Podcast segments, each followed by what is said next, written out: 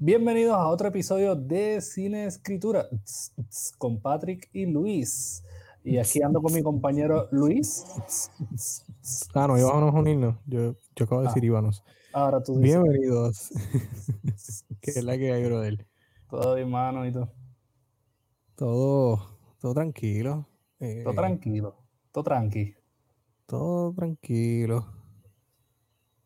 Aquí. Ey. Aquí pensando en lo que tenemos para hoy. Cuéntame, ¿qué hay? ¿Qué tenemos para hoy? En re- en realidad la mezcla de hoy es un poquito extraña, eh, Luis. Está bastante pero extraño. está bastante extraña. Pero, ¿verdad? Eh, ¿Qué seríamos nosotros si no gente que lo que hace es complicar sus vidas cada vez más? Claro. ¿Y qué seríamos nosotros sin traerle variedad a nuestro público? ¿Verdad? Que, que en realidad deberíamos ponerlo de esa manera, no de lo Y hablar de cosas extrañas, vamos a hablar claro. Y sí, hablar de cosas extrañas. definitivamente, definitivamente hablar de, de tu dinámica social es extraño. Yes. Ah, de eso es lo que vamos a hablar hoy. No, pero eh, ¿qué tenemos en el área del cine? Definitivamente vamos a hablar hoy de una de tus películas favoritas, Luis, ¿verdad? Yes, probablemente. Una de esas películas que uno dice, no debería gustarme tanto, pero me gusta. Pero me gusta. Cuéntame. Por ¿cuál es el lado del cine, vamos a estar hablando de 1408, 1408, adaptación del cuento homónimo de Stephen King, esta película del 2000, eh, 2007, de Michael, dirigida por Michael Hafstrom.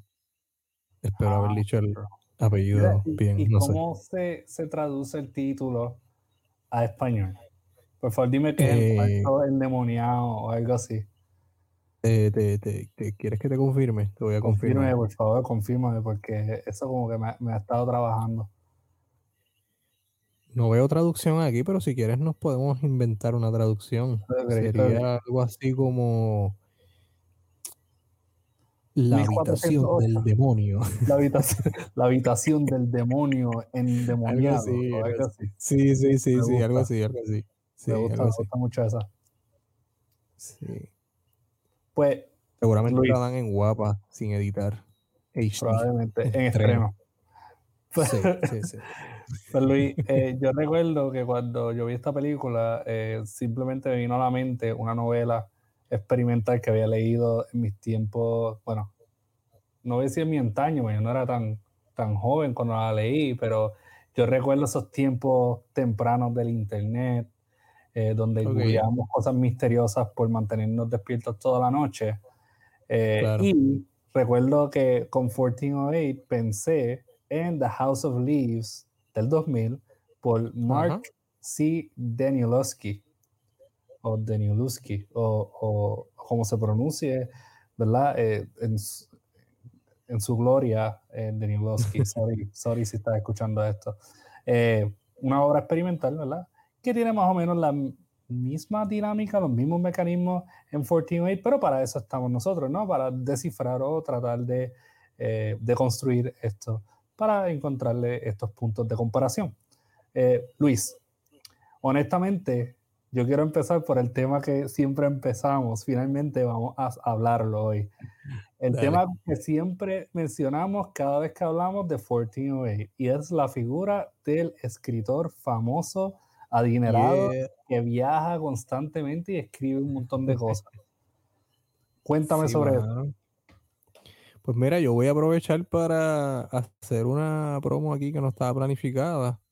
Eh, desde el 20, hablando de escritores famosos que viajan mucho, desde el 20 de julio sale la segunda parte de Obsesión a la farsa de Julian Sullivan. Si aquellos que me conocen o que me han seguido, eso se escucha raro, que me han seguido hace un par de añitos, pues ese es mi primer libro, una novela.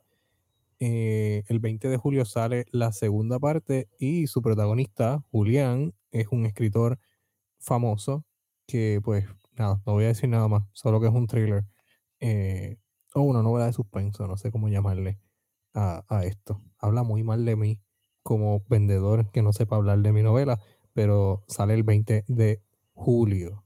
Eres escritor, eres escritor, no vendedor. Se nota, Eh, se eh, nota. dos roles aparte, dos roles totalmente aparte, pero gente, de verdad que de todo corazón les recomiendo esta lectura. Lean Obsesión si no han leído Obsesión, eh, excelente novela, y compren Perdición, que hay ciertas personas, ¿verdad? Como yo, que, ¿verdad? Tenemos la fortuna de tener copias tempranas de esta novela. Así que, si no le creen a Luis sobre cuán buena es, créanme a mí, es muy buena. Así que uh. vayan y descubran lo que, okay, ya. vayan y, compren y apoyen.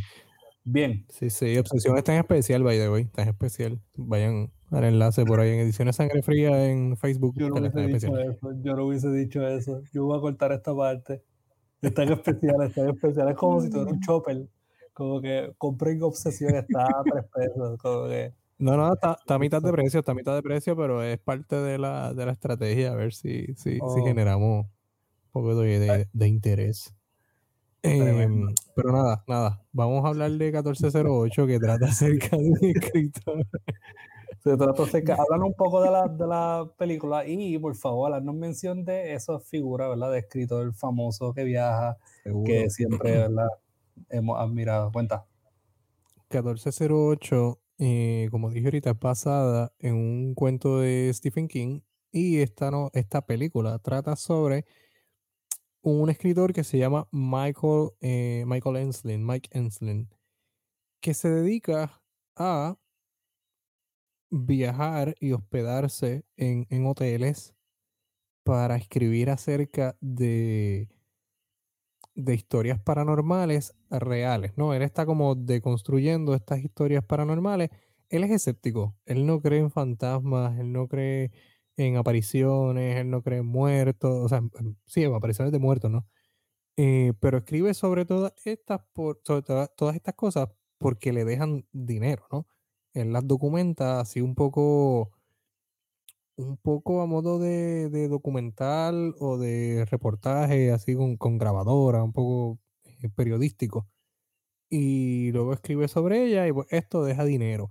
Algo parecido un, poco al escritor de la película de Sinister, que se dedicaba primeramente a escribir ficción, pero luego encuentra que los libros acerca del crimen eh, real, del, del true crime, dejan más dinero y pues se mueve a escribir eso. Pues en este caso es un escritor que después de escribir ficción se empieza a dedicarse a escribir eh, acerca de historias eh, de lugares encantados en la vida real para muchas veces desmentirlos. Y, pues con esto genera mayores ganancias. Cabe destacar que este... ¿Cómo fue? ¿Cómo fue? Perdón. Mayores ganancias, me gusta eso. Ajá, cuenta. Em, cabe destacar que este escritor, como la mayoría de los personajes de Stephen King que, son escritores, en algún momento tiene estos problemas eh, personales. En el caso de él, pues ha perdido a su familia, su hija muere de una enfermedad terminal y su matrimonio se deshace, lo que provoca entonces que él se, se meta de lleno en este mundo y, le llega, después de una experiencia cercana a la muerte, una, una tarjeta de este hotel en Nueva York, el Hotel Dolphin, que dice expresamente no entres al cuarto, eh, a la habitación 1408. Obviamente, lo que sea o quien sea que le haya enviado esta, esta postal de, de eh, esta tarjeta sabe que él va a ir hacia allá porque sabe que se dedica a eso. Así que no entres allí, le está diciendo, por favor, entra allí. Eh, exacto. Como que no piensa en el elefante. Es, que elefante, este. Exacto, qué Eso en audio tiene que traducir tan mal. Solo para efectos de, si no lo pensé, solo para efectos de récord, levanté la mano cuando dije este. Ah, ok. Eh, qué, qué Gracias, gracias por aclararlo. cuando usted, si usted sabe de, de, la, de supersticiones de edificios, los edificios no tienen un piso 13 por una cuestión de precisamente por evitar esto de que la gente supersticiosa se siente incómoda o sienta como que es de mala suerte estar en ese piso, los edificios no tienen piso 13 en el número, pero obviamente físicamente, valga la redundancia, si hay un piso 13. Y si este es el cuarto, el, el cuarto 1408, estamos saltando del piso 12 al piso 14, así que este cuarto queda en el piso 13. Y aquí ya Stephen King va jugando. Si sumas ah, todos los números te da 13. También si yo fuera bueno en matemáticas hubiese notado eso, pero ahora lo estoy notando. 1 más 4 es 5 y 0 se queda 5 y 8, 8 y 2 son 10 y los 3 que me quedan 13, correcto, cierto, 14, 0, 8 igual a 13. Ah, güey.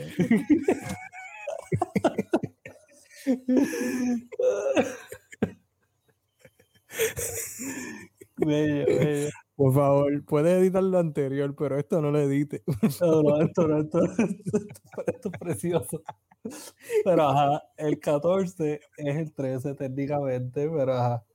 Correcto, correcto. Entonces, nada, cuando él llega al hotel, él pide una habitación, él pide esa habitación y le dicen, no, esa habitación eh, no, se está, no se está usando, no está abierta al público. Él exige esa habitación porque pues no se podía reservar. Él dice que el hotel está obligado por ley a darle la habitación si la habitación está disponible, ¿no? Llega el administrador del hotel que va a tratar muchas veces de convencerlo. El personaje se llama Gerald Olin, eh, que es Samuel L. Jackson. Esa combinación de, no dije ahorita, que Mike Ensling es John Cusack. John Cusack y Samuel L. Jackson a mí me parecen excelentes cuando actúan, eh, cuando aparecen en, en escena juntos y la película, a diferencia de Bug, que era cargada por un solo actor, esta película se balancea en estas dos figuras. Obviamente John Cusack tiene más peso, pero cuando Samuel Jackson aparece en escena, pues como que balancea eh, y, lo hace muy bien, ¿no? Lo hace muy bien, obviamente, su, papel y su, parte de, de la de, pues, de crear el balance. ¿Por dónde iba que ya me perdí? Perdón. Cuando eh, Gerald Olin trata de convencerlo de que no se quede. Y ah, bueno, sí, sí, sí, sí, Como que sí me voy a quedar porque yo escribo sobre esto y no creo en esas cosas. Este podcast se llama Profesionalismo Puro, viste que me perdí. porque es que, es que yo soy, eh, Mike Esslin, este personaje es súper escéptico sobre todo, a pesar de que escribe sobre lo que escribe. Eh, sí que por eso en parte se le sale malo de True Crime en el sentido de que se basa más en hechos y no tanto en superstición. Eh, y, y, yo te voy a decir algo, Luis. Yo, esta película por primera vez, yo la vi en el canal de Sci-Fi, Sci-Fi Channel. Yo antes uh. me pasaba los fines de semana viendo los maratones de horror que daban ahí. Y yo creo que esta película se coló ahí. Y a mí me encantó tanto John Cusack como un escritor que se quede en hoteles embrujados. Es como que, ¿qué tú quieres ser cuando grande? John Cusack escribiendo sobre hoteles freaking haunted, ¿verdad? Y embrujados. y, verdad, verdad. y a mí me, me, encanta tanto el personaje de él, a pesar de que, ¿sabes? y en parte te, da este estereotipo del escritor, ¿verdad? Este escritor místico y él tiene sus cosas, sus prácticas, viaja, tiene dinero, la editorial, o él llama a la gente, la gente le consigue todo lo que él quiera. Eh, ¿verdad? Y cuando digo como que pues tiene este estereotipo, es como que pues no, yo no creo que yo haya visto alguno así, de verdad, en la realidad. Pero mm, yo, al menos no conozco ninguno. No, no digo que no, existan en Puerto Rico, pero yo no conozco ninguno. Yo no conozco ninguno tampoco. Eh, y no sé, John Cusack me parece bien cool como escritor. Y yo recuerdo haber visto esto y esto me inspiró tanto, porque pues como artista, pues uno aspira a tener esas cosas, no porque se te hacen como que cosas cómodas o es como que el dinero es todo, pero es la, es la vida, es el estilo de vida que él tiene y lo cool que, que suena y la gente que lo escucha, que va, que sí van a sus presentaciones, ¿verdad? Eh, Luis, puede hablarle. ¿Tú estás tratando de decir algo? Yo no estoy diciendo, yo no estoy diciendo nada, Luis, yo no estoy diciendo nada. Sí, sí. Eh, nada nada que aluda a, la presentación fallida que ella. Pero bien, Luis. Claro, claro. Eh, e, eso, ¿verdad? Tenemos claro que, ¿verdad? Como escritor es como que esa, esa figura para nosotros es, es, bien interesante, bien cool, bien llamativa. Ahora bien, Luis, el hotel y los espacios. Algo que a mí me gustó y quiero ¿verdad? mencionar como punto de partida es cuando él llega, las investigaciones que él hace. Y entonces yo recuerdo que él dio un speech en una, y yo creo que es en otro hotel, no es ni en el de 1408, que él habla sobre la gente que posiblemente ha muerto en esa habitación, la gente que ha estado enferma en esa habitación, la gente que, que ha hecho el amor, que ha hecho esto, que ha llorado, que ha reído en esa habitación y cómo las habitaciones de hoteles son como que espacios cargados de emociones, ¿verdad? De, energías. Y, y a mí me gusta 1408 eh, porque en parte se siente como, como eh, Hill House, tú sabes. se siente como que estos clásicos, estos lugares clásicos, estos espacios que están vivos y que se alimentan de esta energía, precisamente de esta energía que emita la gente al eh, entrar, ¿verdad? Eh, a este punto de encuentro que son los hoteles, que son los, las habitaciones, ¿verdad? Entre comillas, públicas. Eh, ¿Qué tú piensas de eso, Luis? ¿Qué tú piensas del manejo del espacio, de la habitación, el concepto de la habitación? ¿Qué tú piensas de ese concepto? ¿Tú lo encuentras ¿sabes? que te intriga? ¿Tú lo encuentras interesante? ¿Algo se puede hacer más? ¿Se puede hacer menos? Ese concepto. Pues bueno, como, como se usa por lo menos en la, en la novela, a mí me gusta mucho porque, o sea, me gusta mucho en el sentido de que el espacio está vivo, no necesariamente de una forma literal como se intenta aludir en la forma en que él trabaja, buscando, eh, buscando elementos sobrenaturales o paranormales, sino en, como tú mencionas, esta parte de la historia, lo que dejamos nosotros.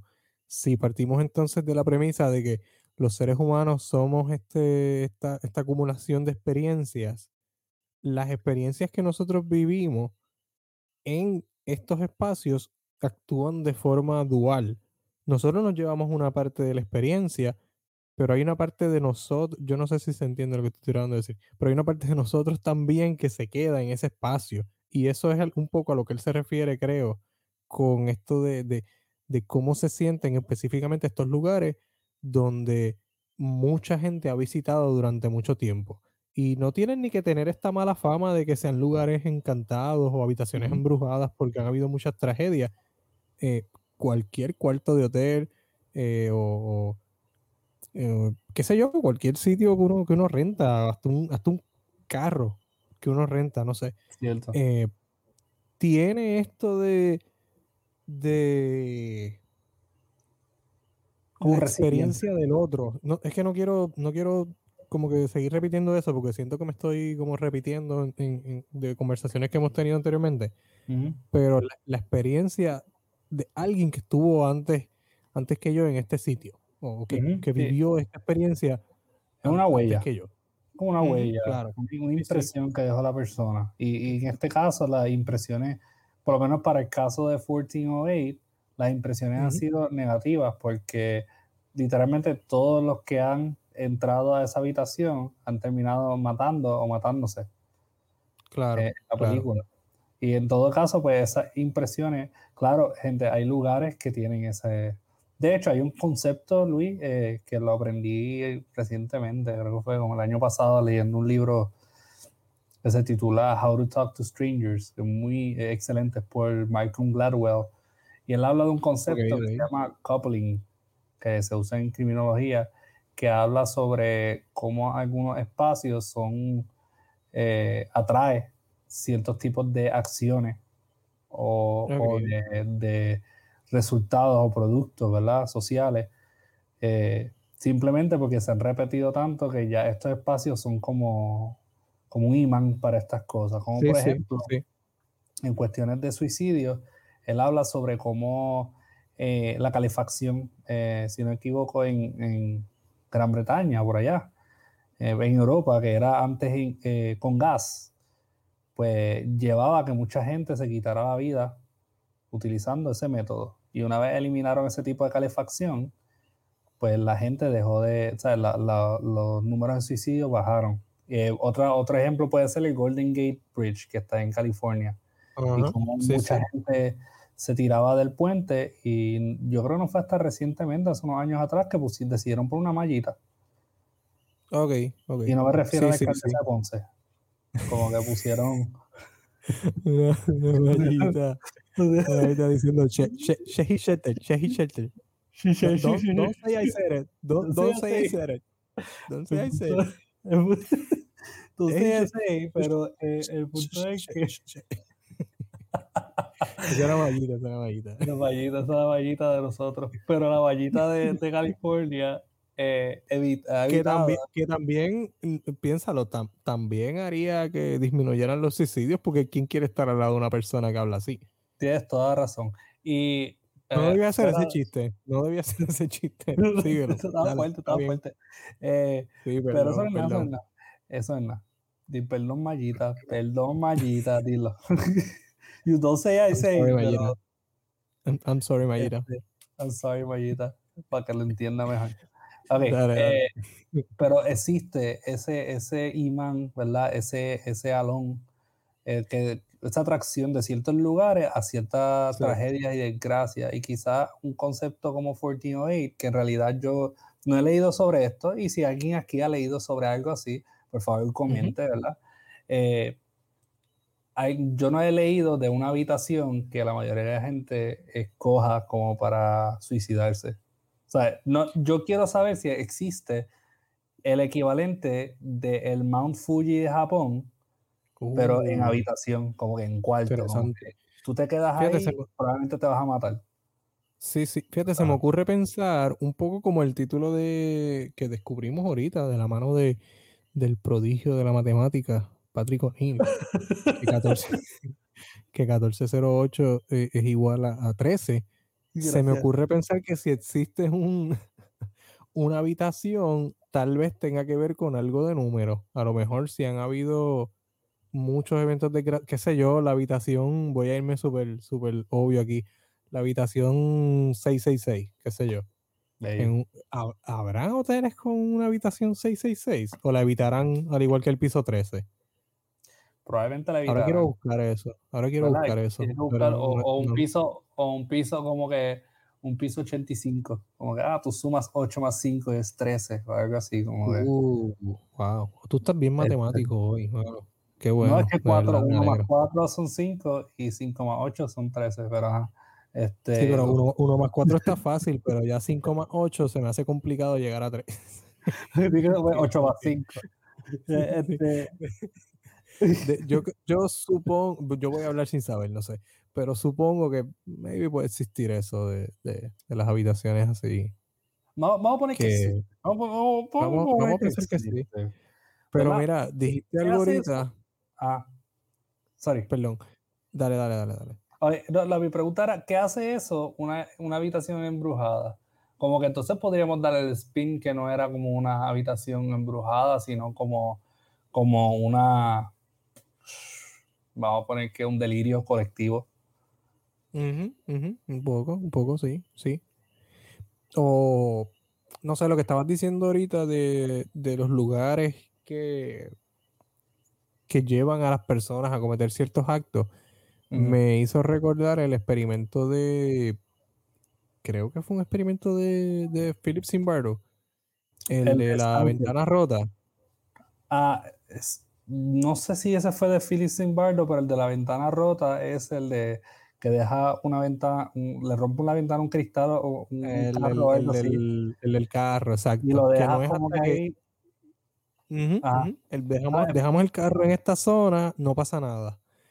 Em, le demostramos alguna señal de deterioro y la sociedad se va a encargar de continuar el proceso de, deterioro, ¿no? vamos a reaccionar a, una, a la acción del otro. Entonces, pues, me llevo a pensar, tal vez no, no tiene mucho que ver, pero me llevo a pensar un poco en eso. Eh, si, no, si, no, me equivoco, es, es basado en un artículo por eh, Wilson y Kelling. Ah, sí, sí, Simbaldo sí, fue sí, el, de, sí. el, de, el de Stanford Prison Experiment, que también como Sí. que él habla de eso, habla de, de cómo de cómo cuando se presta ciertos espacios para ciertos actos violentos o malos, pues la gente escoge como que hacerlo. Sí. Sí, sí, y, y está bien chévere también ese, ese, esa apreciación me gusta mucho. De hecho, hay una película, no sé si la has visto, tienes que haberla visto. Del Stanford Prison Experiment, sí, eh, y es muy buena. eh, y el experimento es muy interesante, ¿verdad? Exhorto a todos los de aquí, de los que nos están escuchando, vayan y, y vean eh, un poquito Sí, sobre sí, sí. esto, sobre también el, el de Stanley Milgram, que es de la obediencia. Ah, y, y esto nos lleva a pensar, Luis, que el humano es bien maleable en estos aspectos, moralmente Claro. maleable. Y quizás Claro. entonces este tipo de habitación como 1408 y la fama que tiene, pues podría llevar a mucha gente a compartir un delirio así. Ahora bien, en la, peli- en la película esas no vemos... transiciones están, papá, on point. Tacho. y la perdición. Ah, ah, Uf, ah, ah. Eh, O la conciencia de los condenados. Dale, conciencia. dale. Ok, seguimos, seguimos. Eh, y, pero esta película como que nos desmiente en ese aspecto porque nos lleva como que a, a jugar con las dimensiones de la habitación. Porque, por ejemplo, eh, algo tan sencillo como el tipo trata de escaparse por la ventana y después cuando trata de, Sí. de escaparse por la ventana nota que no existen otras ventanas a los lados. Eh, La habitación se pone bien caliente o se pone tan fría que Bien congela fría, todo. Eh, Sí, sí. eh, eh, también eh, las pinturas tienen vida. So, por ejemplo, si vemos una pintura de un Todo mar, prácticamente, porque desde el, desde el, el reloj este, que, que es radio también, que, que es de las Eh, primeras sí. manifestaciones sobrenaturales. que de hecho Pero- aluden entonces a que, a que 1408 es como parte de una, puerta, una puerta al infierno, ¿no? O algo así. Ajá. Sí, sí, cuando, de hecho, cuando antes de entrar, cuando él le pregunta qué hay allí, ¿allí hay fantasmas o espectros? ¿Qué es lo que hay allí? El personaje de Samuel L. Jackson le dice que ahí no hay nada de eso, que ahí lo que hay es, y cito, pure fucking evil. Eh, es, lo, es lo que hay dentro de ese... Claro, él- obviamente él tiene que decir fucking en esa película, porque si no, No, no, dijo motherfucking.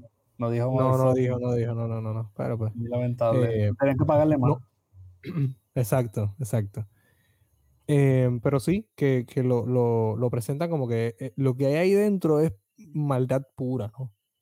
Y, y ma- un, un poco como tú dices, ¿no? Que eh, lo que está pasando allí dentro, que refleja también con la novela, no necesariamente corresponde a lo que hay afuera. P- Por dentro ese lugar es diferente, es más grande, a veces se siente más pequeño, eh, hay unas posibilidades. hay unas posibilidades. que- que- hay unas posibilidades que fuera de ese cuarto no las hay, como cuando él tira la, la lámpara para hacer ruido en el, eh, hacia afuera, ¿no? Hacia afuera. Y simplemente se desvanece a mitad de camino. Porque lo que pertenece a ese cuarto no pertenece al mundo exterior. Y el mundo exterior o algún ente del mundo exterior, como en este caso es Mike Enslen, tampoco pertenece a este cuarto. Por eso hay una lucha entre estos dos mundos ahí dentro, ¿no? Eh, Que empieza desde que él entra y empieza a retar al cuarto. Cuando él lo mira, mira hacia todos lados y empieza con la grabadora. Primero dice como que esto, es- esto es todo, aquí no hay nada, esto es una porquería, esto, esto es un cuarto normal.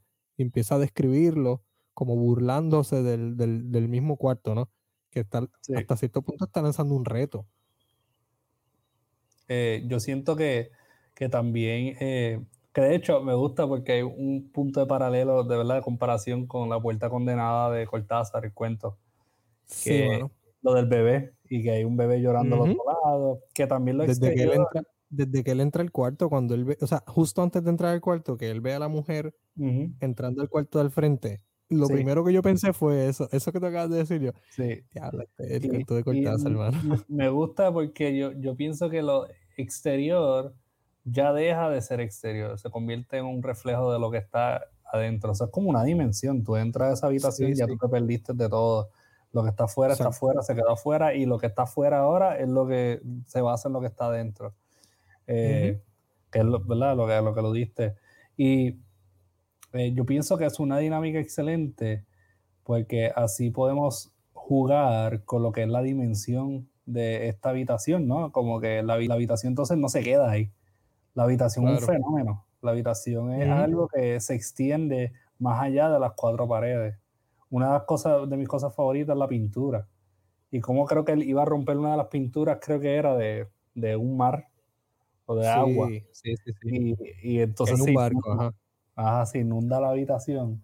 Eh, ese tipo de efecto a mí me gusta mucho porque sí, conceptualiza lo que es eh, ese concepto de que el, la habitación se extiende a un lugar que va más allá de simplemente sus cuatro paredes y de lo que está ahí, lo que es concebible, ¿verdad? Eh, dentro del, concepto, del prototipo de lo que sería una habitación regular de un hotel. sí, sí. Y eso me gusta mucho que podemos atarlo a la novela. Eh, Zumba. Zumbamos. Pero antes de zumbar, si no han escuchado otros episodios de Cine Escritura y esta es su primera vez, recuerde ver nuestro catálogo. Tenemos episodios sobre Arrival, tenemos episodios sobre The Lighthouse, eh, películas como Pieces of a Woman, Gerald's Game, She Dies Tomorrow, eh, She Dies Tomorrow, Ex Machina, eh, y tenemos sobre cuentos como Robot Dreams por Isaac Asimov, tenemos a Julio Cortázar, eh, tenemos varias personas, tenemos Pedro Páramo en una, en Papapalusa. Eh, sin nombre, Carlos Ruiz Zafón. Sin nombre, Carlos Ruiz Zafón, excelente cuento. Así que si esta es su primera vez, gente, tenemos bastante material. Así que vayan y vean nuestro catálogo. Y si no nos sigue por las redes sociales, vayan y denle click a Sin Escritura Podcast por Instagram sin escritura por Facebook y visiten nuestro YouTube channel donde también estaremos subiendo nuestros episodios eh, semanalmente que es sin escritura. Eh, ¿Verdad? Por si acaso. A mí me encanta la emoción que yo... también recuerden en nuestro, nuestro sorteo, ¿verdad? Nuestro sorteo que finaliza este 31 de julio, gente. Así que si no lo ha hecho, vayan y háganlo, ¿ok? son tres reglas muy simples y estaremos sorteando Get Out eh, por Jordan Peele, eh, que también fue, ¿verdad? Sujeto a nuestra crítica inexperta en el episodio anterior. Eh, Luis, ¿cuáles son las reglas para poder participar en este sorteo? Para usted llevarse la copia de la copia Blu-ray de Get Out, tiene que seguirnos en Instagram darle like a la publicación del sorteo y comentar etiquetando a dos personas. Repito, síganos en Instagram, denle like a la publicación del sorteo y comente etiquetando a dos personas. Y gracias a las personas que han comentado eh, recomendándole el podcast en general a otras personas, son ustedes muy, muy amables y los queremos. Hermosos, son bellos, son gente bella. Así que estamos bien agradecidos por su apoyo siempre. Les enviamos un abrazo y continuamos con el episodio. Uh. Ok, bien, ahora vamos a volver a nuestro stage persona de Patrick en escritura. como iba decir. Ya llama como de, ya la pierna. Ya, ya, ya, ya. ok. bueno, Luis, esta semana tenemos The House of Leaves por Mark Z. Danielowski, el del 2000. Yo conozco como a dos personas, honestamente conozco como a dos personas que han leído y, y le, o sea, les gusta bastante. A decir les encanta, bueno, no, ¿verdad? no los voy a hacer poner la mano en el fuego por este libro, pero eh, les gusta bastante. Eh, esto es un libro muy experimental. Eh, yo no sé, mi gente, si ustedes recuerdan, yo sé que Luis recuerda. aquellos tiempos de coqui.net, para nosotros. Oh, ¿Qué tiempo? Aquellos tiempos que el internet se tardaba como cinco minutos en como que subir una página, en los cuales nosotros googleábamos fantasmas reales o cinco casas embrujadas reales o videos de muñecas vivas o cosas así.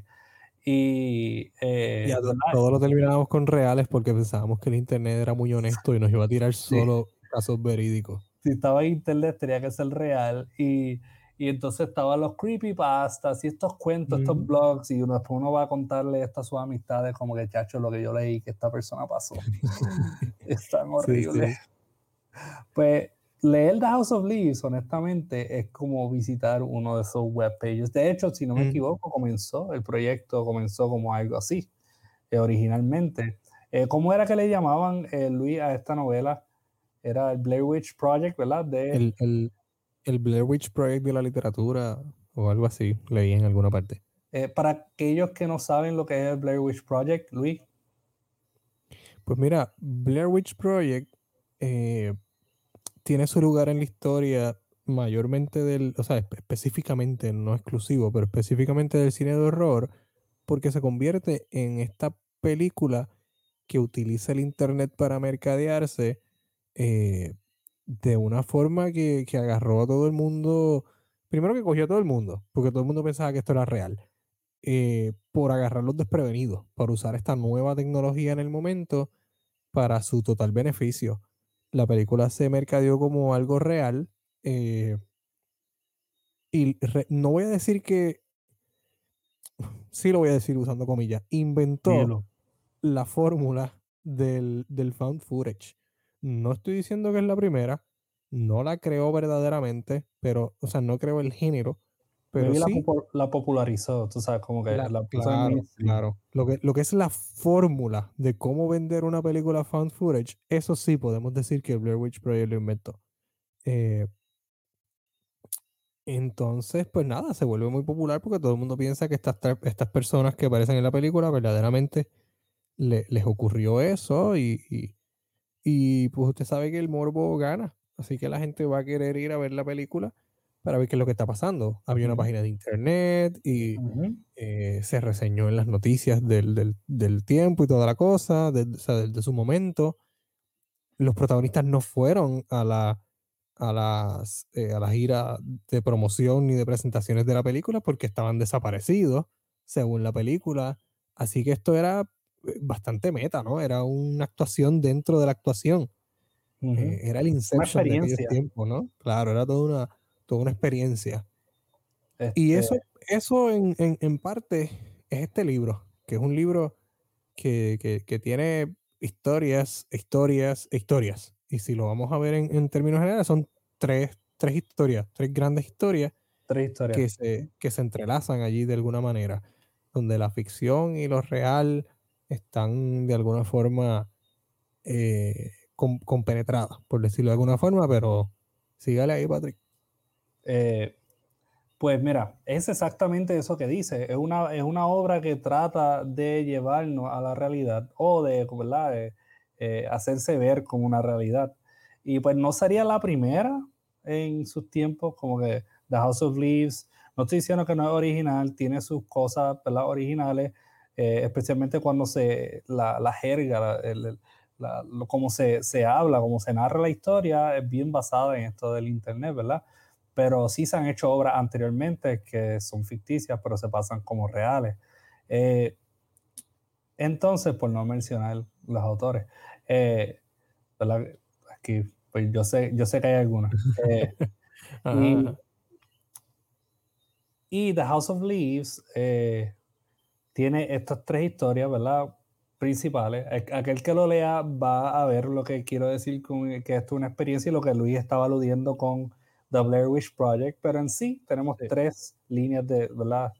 Eh, tres historias, tres, tres narrativas. Tenemos la de Johnny Truant, que él trabaja en un tattoo shop, ¿verdad? Eh, tenemos entonces la de Zampano, que este hombre ciego, ¿verdad?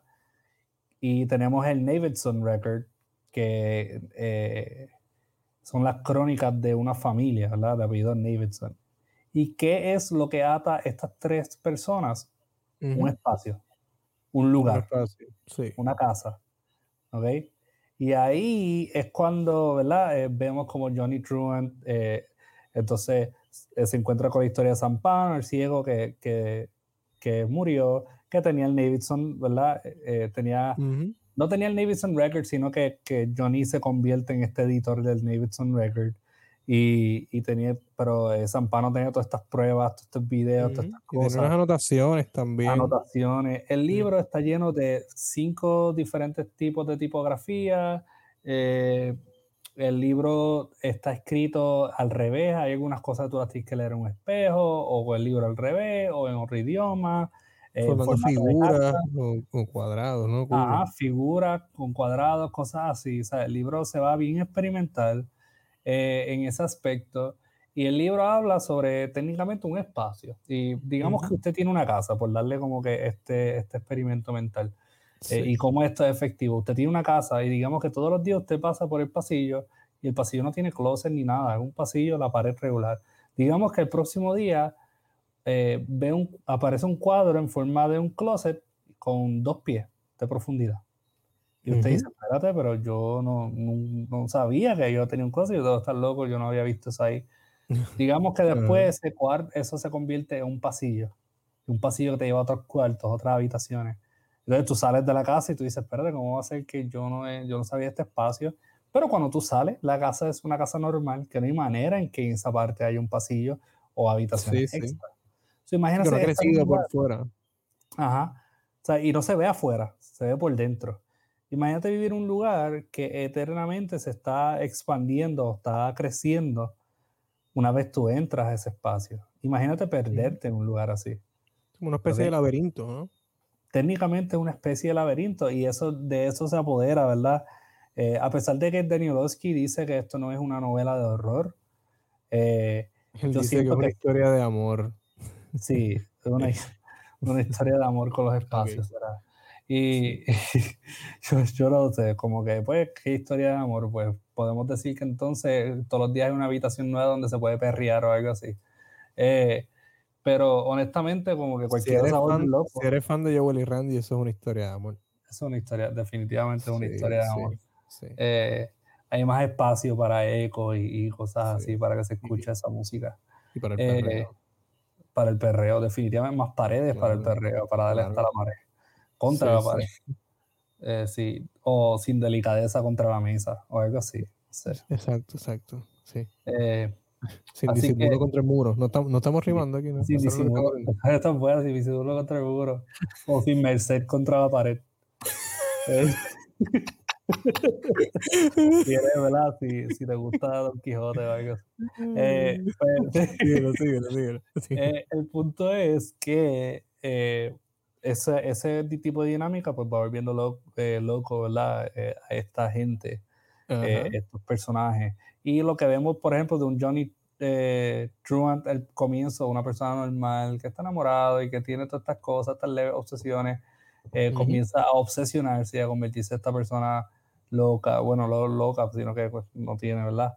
Eh, no está en sus cabales. Vemos lo de Zampano, la locura de Davidson, todas estas situaciones que poco a poco tú vas adentrándote y tú dices, ¿sabes qué? El cambio ha sido tan sutil que uno no se percata, ¿verdad? De cómo esta persona llegó a hacer esto Así que en ese aspecto yo pienso que la novela funciona bastante bien, Luis.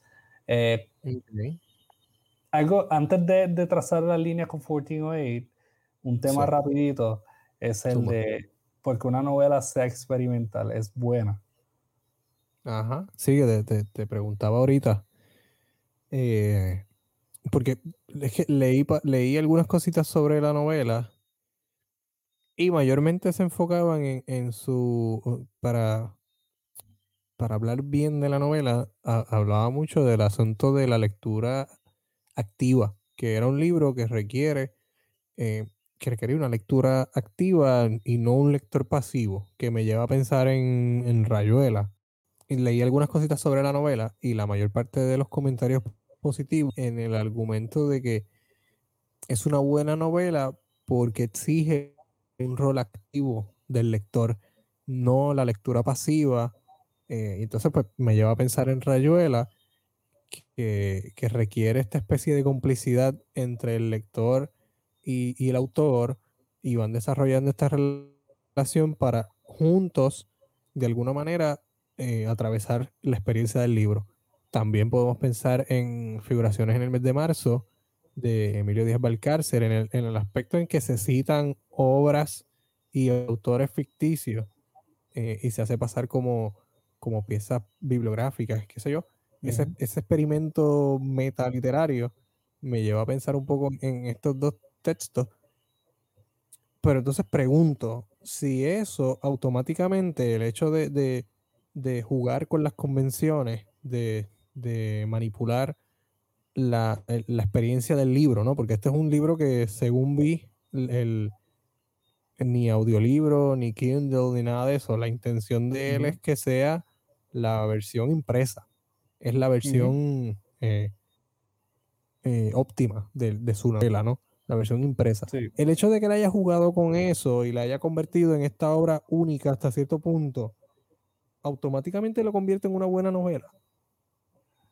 Yo pienso que, eh, esta, novela es, buena, eh, es interesante, ¿verdad? Y por eso, por la participación, lo, que, lo, lo, que es en cuestiones de la metaliteratura o lo que si hablamos de esta literatura experimental, si tú no tienes a un lector activo, pues de nada vale, siento yo, porque yo he leído obras en las cuales pueden prestarse para mucho, pueden prestarse para mucho, puede prestarse para que el autor se escuche como un pedante, porque no está conectando con el lector, el lector no está activo, o simplemente es como que esta estructura extraña que se supone que te entiendas, pero no entiendes. Eh, puede ser eh, también que se preste para obra inconclusa o incompleta. Que se, que pues, digamos que yo escribo una obra y no la completo y al final como que pongo, el autor murió escribiendo esta obra y como que, o, o, pegué diferentes cantos de diferentes obras y diga que estas son muchas narrativas dentro de una novela. Yo siento que, pero yo siento que esas cosas podrían funcionar si tuviera un lector que sea activo o que si se hace con esa intención. ¿okay? Si se hace con la intención de que sea experimental y tú entiendes la estructura de lo que la hace, quote unquote, ¿verdad? Eh, experimental, entonces tú, tú definitivamente puedes ser bien efectiva. Pero yo he leído novelas que en cierto modo tratan de hacerlo, pero no, no lo son. O, o también he visto lo inverso, Luis. He visto que hay novelas que para mí el hecho que lo único que es bueno es que sea experimental, como por ejemplo, hay una novela que, te digo cómo se llama eh, ahora mismo, eh, yo sé cómo se llama en inglés, pero no, está en inglés la novela. Eh, la novela se titula Opción Múltiple de Alejandro Zambra, que esa novela se volvió bastante famosa. Y, la novela está bien escrita. Está bastante bien, está bastante bien escrita, como que tú, tú lo lees y tú, sabes, tú, es sólida. Pero lo que, lo que atrae es cómo está hecha, cómo está estructurada. Eh, ese es el selling point. Eh, yo, yo, entiendo que estas dos vertientes son las que pueden tanto permitir que una novela sea buena como no en cuanto a experimental se trate. Eh, porque, pues, por ejemplo, yo he tocado rayuelas a mis estudiantes y también, por ejemplo, eh, Oficio de Tinieblas 5, ¿verdad? Que es excelente novela y es súper experimental. Y yo solo he leído, yo lo he leído con mis estudiantes y le, ha, ha, tocado muy bien, le ha, ha, alcanzado, ellos han visto eh, por qué pueden leer, pueden verse leyendo este tipo de novelas, ¿verdad? En un futuro. Eh, pero no, lo mismo no se puede decir para todas, ¿entiendes? Y yo creo que esa es mi crítica en cuanto a eso. Yo siento que esta novela, pues, por lo menos cubre con lo de mantener un lector activo. Por lo menos te hace virar el libro y mirarlo frente al espejo. sí, sí, sí. Hace, hace cositas, hace cositas. sí, eh, entiendo, esa parte entiendo. Sí, sí. Pero nada, em, eh, ah, sí, sí, quería preguntar entonces por eso, si automáticamente la convertía en una, en una en una buena novela. A mí me parece, de, lo que dijiste, estoy de acuerdo con el asunto de que pueden haber novelas que en efecto eso sea lo que las salvan, que si le quitamos el elemento experimental y la convertimos en una novela tradicional, pierden fuerza. Que, la, historia a lo mejor no se sustenta sola, ¿no? Que la historia pierde un poco de fuerzas. Parte tal vez de lo que se podía considerar antes como, como experimental, que ya no se considera tanto experimental es tal vez romper con la estructura lineal de la novela y contarlo de una forma fragmentada. Ya prácticamente en, algunos géneros eso es un dado. y la novela se, se, presta para que se cuente de esa forma. Que sí hay experimentaciones que, que van y que salvan un texto. Hay otras que son más, también tienen otras intenciones, porque esta experimentación no solamente es con la, con la intención de ser leída de esa forma, sino de que la historia solamente pueda ser entendida de esa manera. Según tengo entendido, él hizo esto en parte porque no, no quería que adaptaran su novela o algo así. Leí en alguna parte como que él, considera que esta, esta novela no se puede adaptar por la forma en que está hecha.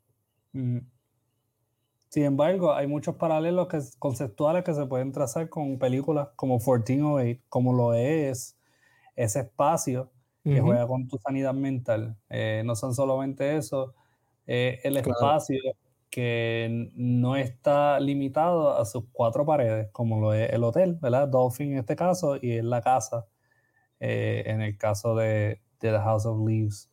Y cómo las personas sucumben, ¿verdad? A, esta, a estas variaciones internas de esta, de esta estructura que está fija, ¿verdad? En concreto.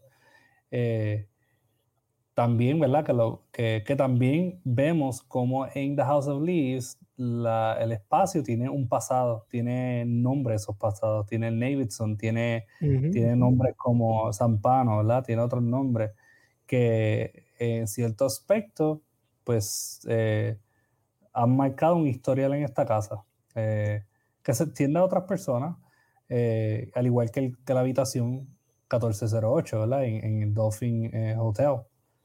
Eh, Exacto, que hay unas personas ¿no? que, representan el pasado de la habitación y también como, como decíamos más al principio, las realidades, cuando dijiste lo de la casa, que por fuera se ve de una forma, por dentro se ve de otra, el hotel se experimenta de una forma fuera del cuarto y dentro del cuarto se experimenta de otra, así que también están como esta especie de, dimensiones, distintas dimensiones que están allí como chocando. Y va a depender de los personajes, en, tanto en la película como en la novela, decidir, en la, medida en que su sanidad les permita, decidir de que, en qué lado, ¿no? En qué lado está la, la, realidad o la verdad. Y ahí es más o menos donde entra entonces el elemento del, del horror, cuando no podemos diferenciar qué es real y qué no. Exactamente.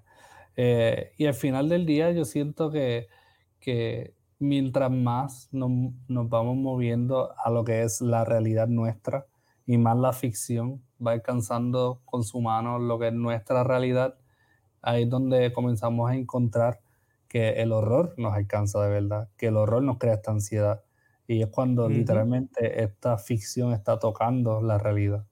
Ya podemos verlo en 1408 en ciertos temas como lo de los espacios compartidos y lo podemos ver en The House of Leaves, con también eh, citas que hacen en el libro que son reales y, este juego de, la documentación, ¿verdad? Eh, esta documentación que no existe más allá de este personaje eh, que lo tiene, que es Johnny.